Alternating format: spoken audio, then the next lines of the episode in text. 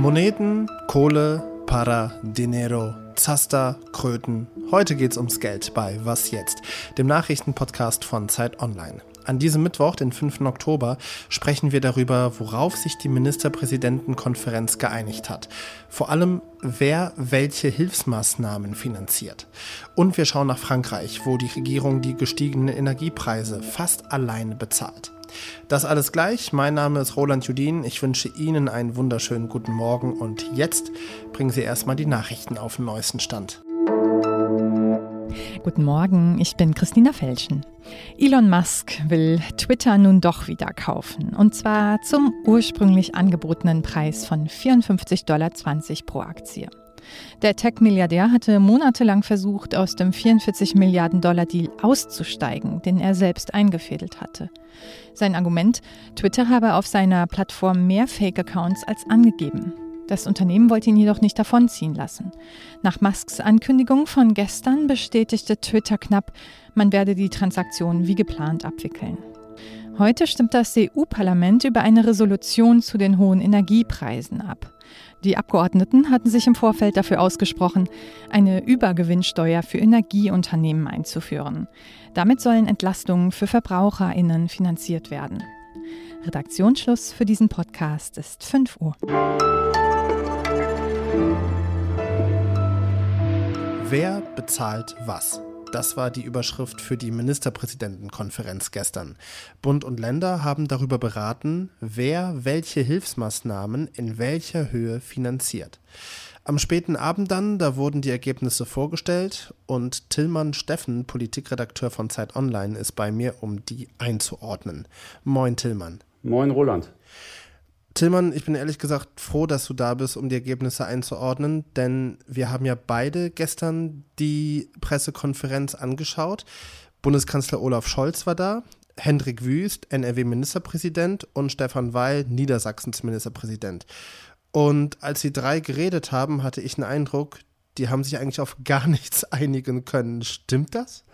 Ja, äh, das ist tatsächlich so. Ähm, leider muss man sagen, sie haben tatsächlich nicht vermocht, sich über die äh, geplanten Punkte zu einigen. Weder wurde zur Wohngeldreform beschlossen, wie sie finanziert werden soll, noch äh, wie der ÖPNV der Länder demnächst finanziert werden soll.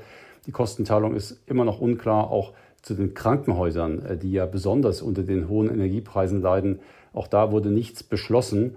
Man hat im Grunde genommen alles vertagt und das ist wirklich äh, schon gewissermaßen ein Armutszeugnis. Warum dann ein Treffen, wo am Ende nichts mehr rauskommt?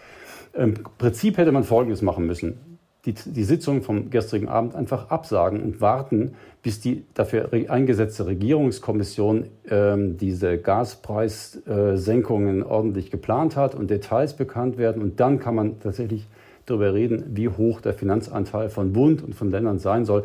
Nur, das hat man irgendwie nicht getan. Aus dem Grunde saß man gestern zusammen, ohne dass es irgendein Ergebnis gab. Okay, und wie geht es jetzt weiter?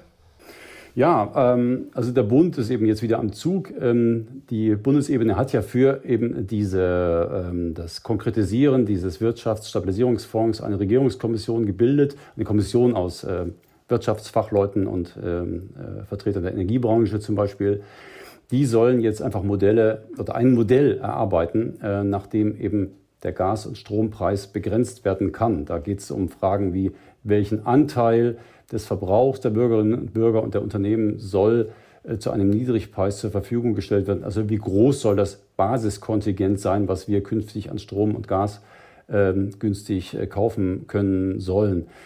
Und dann wird klarer sein, was wirklich auf uns alle und auf die Unternehmen eben für Energiekosten zukommen in nächster Zeit. Und dann ist es auch sinnvoll, über die Entlastungen, über mögliche, immer dann vielleicht noch mögliche oder noch nötige Entlastungen zu reden. Auf jeden Fall ist es dann sinnvoll, weil man dann einfach konkrete Zahlen hat. Das sollte im Laufe des Oktober passieren. Vielleicht gibt es in den nächsten Tagen ein paar Zwischenergebnisse seitens dieser Kommission. Aber äh, was ich so hörte, am 24. oder in der zweiten Oktoberhälfte sollte es dann konkrete Ergebnisse geben. Das heißt also, in äh, ungefähr drei Wochen sind wir schlauer. Ich hoffe das. Tillmann Steffen, Politikredakteur von Zeit Online, danke dir sehr herzlich. Sehr gern.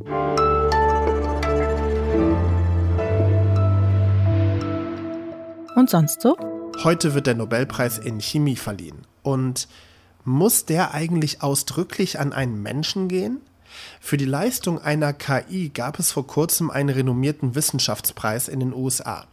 Die künstliche Intelligenz namens AlphaFold kann die dreidimensionale Struktur von Proteinen darstellen. Und das ist ein absoluter Durchbruch in der Welt der Chemie. Natürlich wurde nicht die KI an sich, sondern deren Entwickler ausgezeichnet. Aber streng genommen hat ja die Maschine die Arbeit geleistet. Die Programmierer haben die Maschine ja eigentlich nur mit entsprechenden Fähigkeiten ausgestattet. Ich finde, das wirft sehr, sehr viele Fragen auf. Erstens, leiden die Entwickler eigentlich am Imposter-Syndrom, weil ihre Maschine klüger ist als sie selbst? Wie viele Nullen und Einsen braucht es eigentlich für eine gute Maschinenparty? Wenn so eine Maschine einen Preis kriegt, wollen die ja Party machen. Und ist das der Anfang der Matrix.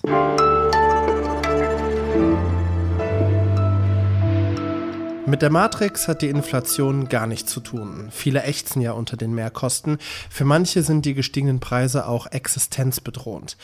Was kann die Politik tun, um Pleiten, Arbeitslosigkeit und Armut zu verhindern? Vielleicht lohnt sich ein Blick nach Frankreich.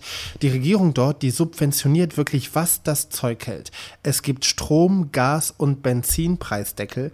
70 Prozent der höheren Energiekosten zahlt der Staat.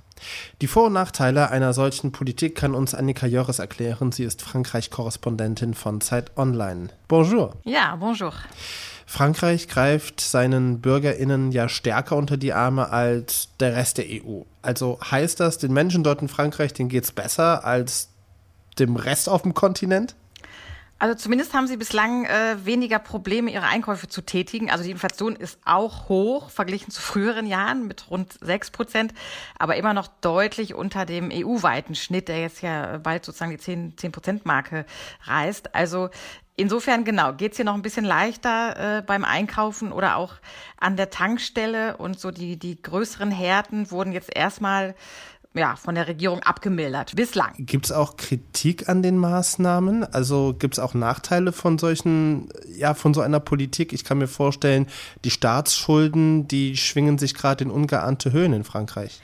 Die Staatsschulden, genau, die waren schon vor dieser Energiekrise in unbekannten Höhen, weil der Staat in Frankreich auch für die Corona-Politik schon, sehr stark in die Tasche gegriffen hat. Also die Kassen waren ohnehin schon leer.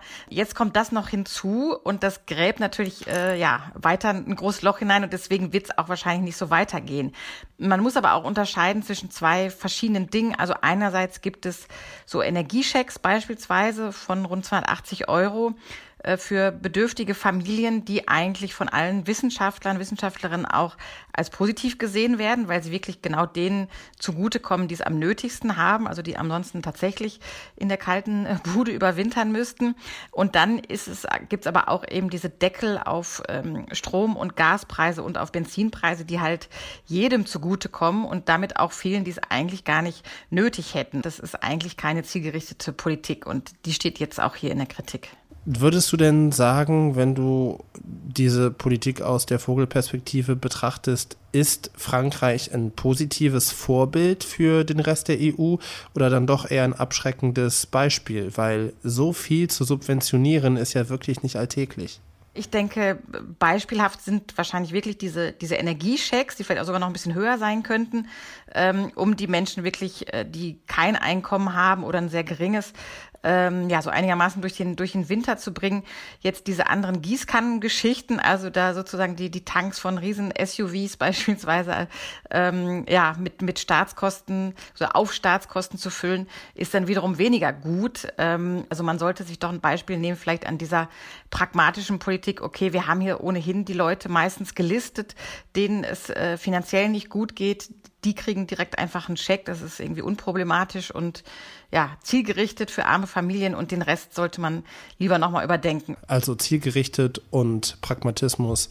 Das sind auf jeden Fall die zwei wichtigen Schlagworte, die man aus Frankreich mitnehmen kann. Annika Jörres, ich danke dir sehr herzlich. Ja, gerne. Und das war die Frühausgabe von Was jetzt? Heute Nachmittag bin ich nochmal am Start, dann halte ich Sie mit dem Update auf dem Laufenden. Bis dahin, au revoir.